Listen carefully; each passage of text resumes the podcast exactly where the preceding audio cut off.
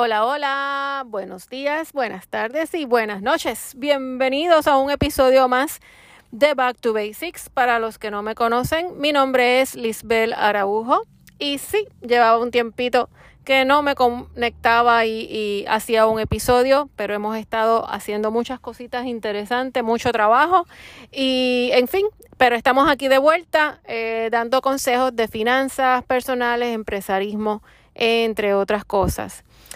Y hoy vamos a estar hablando de planificación financiera. Planificación financiera no es nada más que el proceso de nosotros cuadrar nuestro retiro tenemos que estar conscientes que nosotros no vamos a estar trabajando toda la vida y en algún momento tenemos que soltar y vivir del dinero que tenemos. Estamos sumamente claros que el seguro social no nos va a dar ni para comprarnos un limber, así que se supone que nosotros estemos planificando, ahorrando, invirtiendo para poder lograr retirar con calidad de vida y retirarnos sin, obviamente, ser cargas para otros. Dicho eso, existe una forma de retirarse que se llama FIRE, Financial Independent Retire Early, eh, independencia financiera, eh, retiro temprano. Esto es un, no es que sea un movimiento, pero es un método de ahorro sumamente agresivo y adoptado por muchos millennials. Pues como ustedes saben, pues los millennials tienen una, una forma bien diferente en cuestión del concepto del trabajo y de, eh, calidad de vida, el cual está espectacular, se las compro, eh, pero pues eh, Fire el detalle es pues que tú ser bien agresivo en tus inversiones y después de 10, 15 años o, o menos, pues ya retirarte.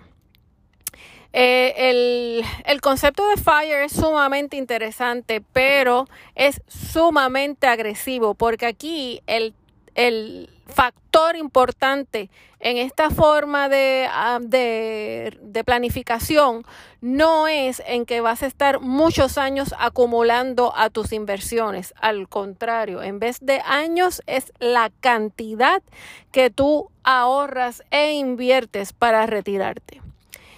Y pues obviamente en las realidades, yo a veces digo que por lo menos en el caso de Puerto Rico, eh, este concepto de FIRE eh, puede ser un tricky dependiendo de tu nivel económico.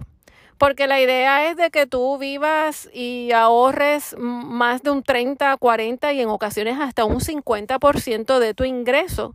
Y ese dinero ponerlo a invertir. O sea que tienes que vivir por debajo del 50% eh, de, lo que tú ganas. Y cuando uno está apretado y tiene muchas obligaciones, ese, esa cantidad de ahorro pues se hace un poco difícil.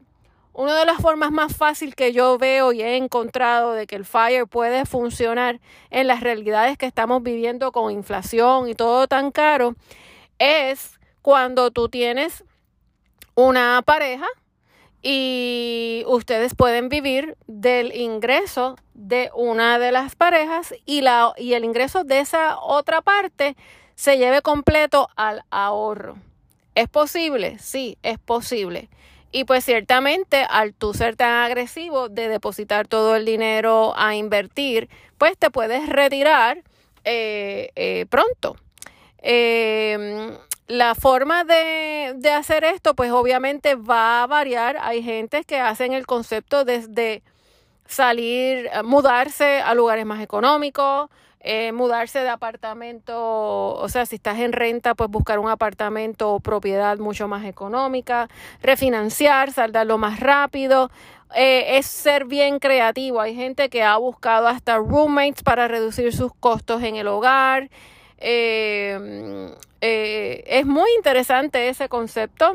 de nuevo, yo no creo que yo llego al punto de fire, pero sí eh, estoy en el punto de que ahorro más del 20% de, de mis ingresos. Eh, estoy casi en un 30% y eso pues obviamente me ayuda a compensar cualquier año, por decirlo así, que no tuve la capacidad de, de, ahorrar por X o Y razón y eso pues obviamente me ayuda a acelerar el paso. Claro, aquí el detalle de FIRE es que no es ahorrarlo, es rápido ponerlo a invertir y no saques ese principal y estés constantemente capitalizando, que ese dinero que tú estás ahorrando siga generando interés e interés sobre interés para que entonces tú puedas acumular riqueza y acumular el dinero que tú quieres tener para, eh, este, obviamente, poder vivir.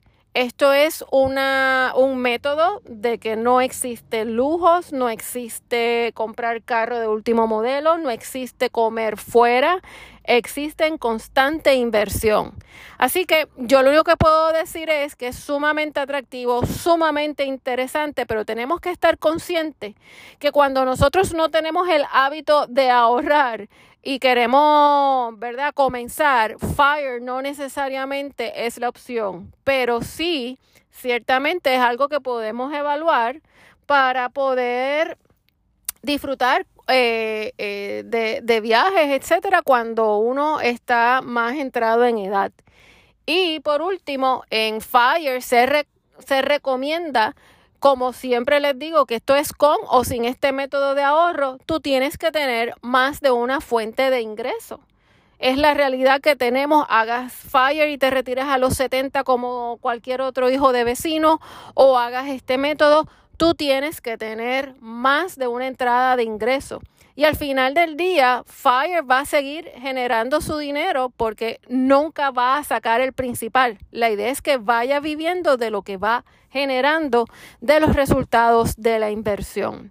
Así que eh, te invito a que chequees un poquito más de esa nueva forma de, de, de ahorrar, de ese nuevo método agresivo y hasta el reto. Quizás no puedas vivir 50%, ciertamente pues como les dije, es difícil, pero hasta el reto de invertir más allá del 10% o el 20%, que es el clásico que siempre escuchamos para ahorrar. Ponte las pilas, mi gente, las cosas está difícil y lo que necesitamos es calidad de vida, no lujos, asegurarnos que tenemos nuestro, nuestra familia asegurada. Eso es una planificación financiera saludable.